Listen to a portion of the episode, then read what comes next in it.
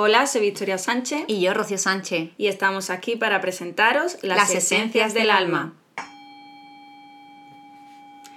Hola, Rocío. Hola, ¿qué tal, Victoria? Pues nada, aquí estamos para presentaros, como bien hemos dicho en la cabecera, las esencias del alma.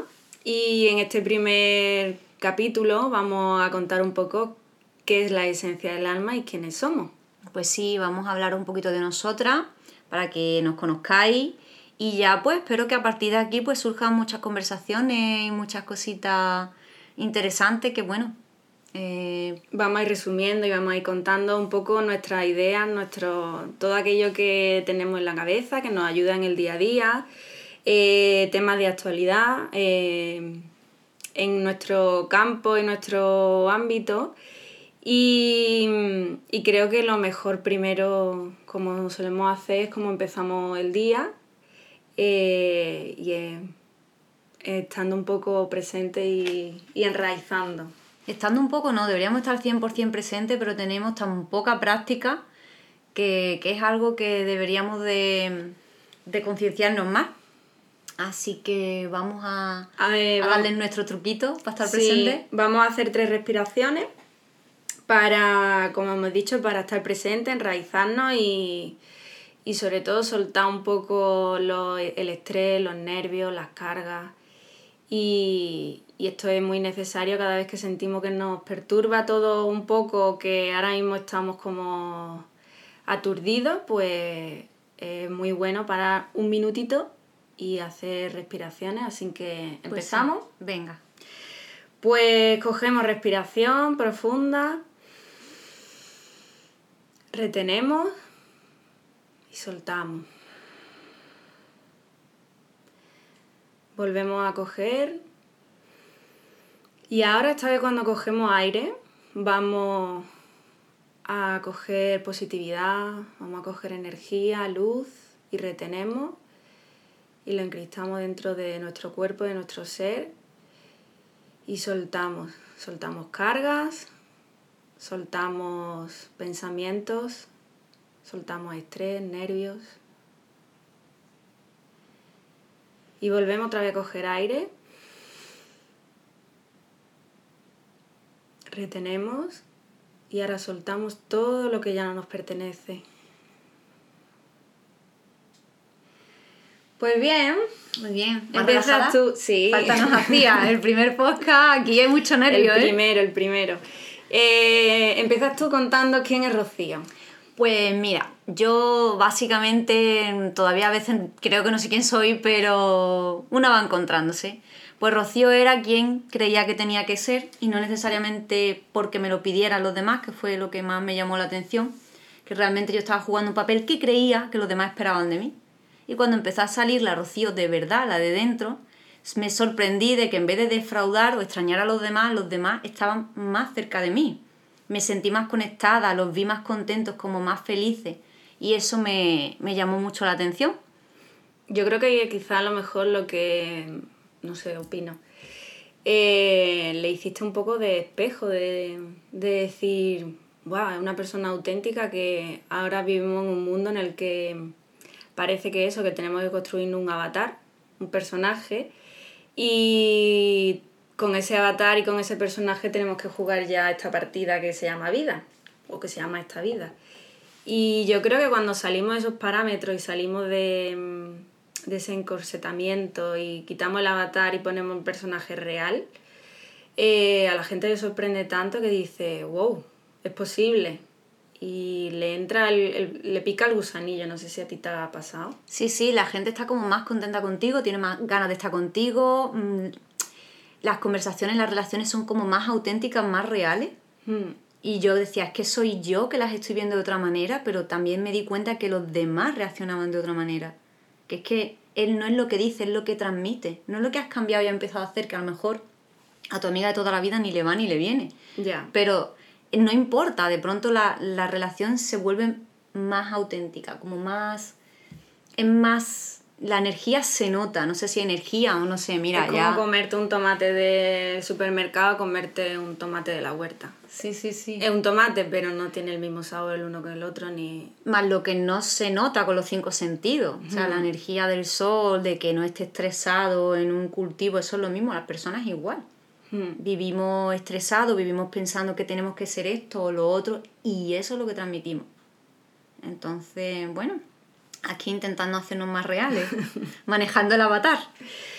Pues sí, eh, y maravilloso y sobre todo que, que nos vamos creando a nosotras mismas, nos vamos co-creando a nosotras mismas conforme vamos viviendo la vida porque creo que no que eso que podemos cambiar que también nos han inculcado bien por creencia o bien por pues no sé por la sociedad de que solo puedes jugar con un avatar en esta vida y creo que cuando te quitas el personaje como decimos eh, te das cuenta que puede ser quien te dé la gana de ser tantas veces Cambiar. que, que pueda ser. Es que es como... ¿Quién tiene la verdad absoluta? ¿Quién, ¿Quién te dice a ti que no puede ser y que no...? Totalmente. ¿Y qué te parece, Victoria, si un poco más, vamos más a... mm, eh, porque a la gente también me imagino que le interesará saber, pues bueno, ¿y ¿qué hacías antes? ¿Y de qué cambio me estás hablando? Esto me suena todo como muy Sí, subjetivo. claro. Exactamente, ¿qué fueron los hitos de nuestra vida que los demás pueden sentirse identificados? Eh, y les contamos un poquito, en plan resumido, eh, cómo y por qué hemos hecho esos cambios y cómo coincidimos de nuevo, porque hemos Sí. coincidido dos o tres veces en la vida, lo nuestro es muy curioso. Sí, que sepamos. Que sepa, en Que esta sepamos. vida, que sepamos. que sepamos. Pues mira, si quieres digo quién soy yo y ahora entramos también en este tema. Pues yo soy Victoria Sánchez y más o menos me pasó como a ti, Rocío. Eh, yo he vivido toda la vida con un personaje que me creé porque no quería ser yo. Eh, me, me resultaba más fácil jugar ser, siendo un personaje que jugar siendo una persona real. Entonces fue como que me he pasado toda la vida poniendo parches y en mi caso sí estaba jugando a ser quien los demás querían ser. Y entonces llegó un momento que yo dije, vale, tengo todo a mi alrededor feliz, tengo todo a mi alrededor en calma, porque estoy jugando el papel que todos quieren que yo juegue, pero ¿y yo? Porque yo tengo que venir, yo he venido a esta vida a vivir mi vida, no vivir la vida que los demás quieren que yo viva. Entonces fue cuando empecé a quitarme mochila, empecé a quitarme encorsetamiento, empecé a quitarme capas. Y bueno, todavía estoy quitándome capas porque en el momento que tú empiezas, que te pensabas que tenías dos o tres capitas, y ahora empiezas a quitarte y tienes más capas que una cebolla. Sí, sí, la, la cebolla es inmensa. Y ¿eh? tú Es dices, esto no acaba nunca, por Dios, porque ahora resulta que tienes capa para adentro y para afuera. Y esto es el, el nunca acabar. Así que bueno, aquí estamos en construcción. Ahora sí puedo decir que ha sido, no ha sido un camino fácil. Esto empecé pues hace relativamente cinco años y todavía estamos ahí quitando capas, pero sí puedo afirmar que me parezco más a quien soy yo que a la que hace cinco años, a la que yo veo fotos y veo cosas y digo, "Mm, esa no soy yo. Aparte, gente que me la ha encontrado después a los años me dicen, ¿qué te ha pasado? ¿Quién eres? Y ahora soy yo, la otra no sé ni yo ni quién era. Era alguien que se había construido todo el mundo ahí y ahí está. Así que bueno, ¿y qué es la esencia del alma? Explicamos un poquito qué es. Sí. ¿Quieres tú o lo digo yo? No, no, no, no. Eh, bueno, hay que decir que es verdad que la esencia del alma es una idea original de Victoria. Y yo, pues, siempre he tenido ganas, me han encantado los podcasts y, bueno, me gusta mucho hablar y esto es una forma de no... A ella le gusta hablar y a mí no me gusta hablar, Claro, pero no. después soy... Claro, hablo esto- mucho. Esto es una forma de, bueno, hablarle a quien de verdad nos quiere escuchar Alguien no escuchará. a la hora que quiere. Entonces, bueno, pues me hizo mucha ilusión y dije, venga, va, vamos, que yo tengo muchas ganas y buscamos un poco el formato como colaboradora, como tal. Bueno, lo hemos lanzado Se principio juntó juntas. el hambre con la gana de comer. Sí, sí. Y aquí estamos. Bueno, la esencia del alma, pues ha nacido un poco porque somos cofundadoras de Método Alquimia, junto con nuestra compañera Luisa, también Sánchez. Sánchez, que no somos primas ni somos familia ninguna, pero bueno, por lo menos en esta vida, como decimos, en otra, pues. Es decir, Que, Sánchez, ya no solo en España, sino que en Latinoamérica también es bastante habitual, o sea que sí, sí. Sí, y pues junto con ella somos cofundadora de Método Alquimia, que ya también grabaremos otro eh, programa o episodio contando un poco qué es. Y bueno, ahí surgió un día hablando de todo y nada, de que tenía este proyecto en, en mente, de la esencia del alma, porque tengo, yo aparte tengo mi, mi proyecto personal de la esencia de Olivia. Y esto es un poco como una rama. Y entonces ella me lo propuso y le dije sí. Y aquí estamos, contando un poco. Y la esencia del alma, pues la esencia que cada una tiene dentro, que creo que que bueno, no es ni mejor ni peor que la de otras personas, pero no deja de ser auténtica y, es un desnudarnos y de quitarnos esas capas y esas pieles que hemos contado antes y que aquí estamos pues un poco poner la exposición de todo el mundo que nos quiera escuchar. Pues sí, y de decir de la esencia y de las capas y de que tal todos tenemos y que todas son diferentes, siempre me gusta repetir que eso es lo bonito y que consiste en eso, en que mm. abracemos nuestras diferencias y las de los demás, porque la esencia de cada uno es única y consiste en eso, en que todos juntos formamos el todo completo. Entonces, saber escuchar a los demás y mostrarte como eres de la forma más auténtica. Quedarte con los cachitos de, cada mm. uno, tanto lo bueno como lo malo. Total. Porque incluso lo malo, que yo ya no me gusta llamarlo malo, porque es una forma de crecimiento. Cuando tú estás viendo algo en un espejo que no te gusta, que te repele, es una oportunidad para trabajarlo no es una oportunidad para que le des la vuelta porque te va a dar la vuelta y va a ver otro espejo. Entonces, em, creo que es bueno y que es bonito y es, una oportunidad de, pues de lo bueno y lo malo. Pues sí, hablando de lo bueno y lo malo, en realidad quiero contar yo también un poco mm, lo que me ha llevado a esta transformación, a este cambio. Y es, como decía Victoria, también es parecido de, bueno, tú empiezas a verte en una vida que no es la que quiere y aquí ya podemos poner ejemplos. Una relación, una familia, una ciudad, un trabajo, fue casi mi caso, bueno, mi caso creo que un poco de todo lo que he dicho casi, pero excepto la familia y soy muy afortunada, pero sí, sí, hasta con mi familia no me mostraba yo. Y es ese momento en el que dice, yo de pronto me levanté un día y me di cuenta de que pasaba un sábado otro sábado, que es como el día de, bueno, yo trabajo de luna a viernes, el sábado el día de relajación, me iba a dar un paseo y me encontraba que me entraban ganas de llorar. Hmm. Y yo decía, pero vamos a ver, ¿cómo puedo tener ganas de llorar si tengo un trabajo, tengo una relación, en ese momento me parecía que eso era bueno, tengo, ¿qué me pasa? No sabes lo que te pasa porque lo que hay fuera, lo que te dicen que hay, lo que tú has interpretado que debe ser, mm. porque cada uno tenemos que ser responsable de que todo es una interpretación que hacemos y podemos elegir. Claro. Mm, es que no es lo que te hace feliz. Y entonces no es eso lo que es bueno o es malo. Que ahí, por eso lo he comentado ahora esto, a raíz de lo que tú has dicho. No es mm. bueno o es malo. Es algo que está ahí, pero no te has sentado a pensar si es lo que tú quieres o lo que tú eliges. Entonces, aquí estamos también para a ver si os incitamos a elegir, a encontrar eso que queréis y no os estreséis con cuál es mi propósito de vida. Mira, yo me levanto cada día, tengo un propósito de vida diferente y tan contenta con eso porque me he agobiado mucho tiempo con eso. Para nada, me levanto y digo, ¿cuál es mi propósito hoy? Claro, y aparte muchas veces te levantas el día con un propósito y imagino que te pasará a ti porque nos pasa a la mayoría de personas Em, que te levanta con un propósito en el día, te dice, hoy voy a hacer esto, hoy voy a hacer lo otro, hoy no sé qué, y nada más que te le hecho antes de levantarte de la cama. Bueno. Ahora te levantas, empiezas con la cafetera y ya empieza que entrarte mensaje, llamada, no sé qué, no sé en cuánto, o pensabas que iba a hacer algo en la calle, ya se ha nublado, ya ha hecho y ya es como el día se te transforma. Y pues la vida es lo mismo. Es, vivirla. sí, es vivirla y es adaptarte, no ser más feliz o menos feliz porque vaya todo tremendamente bien, sin que se te salga un pelo, sin que se te... la, vida estructurada. Exacto. Eh, yo creo que también la... Yo hablo la sociedad porque, bueno, no hemos dicho, pero somos de Málaga. Ah, sí.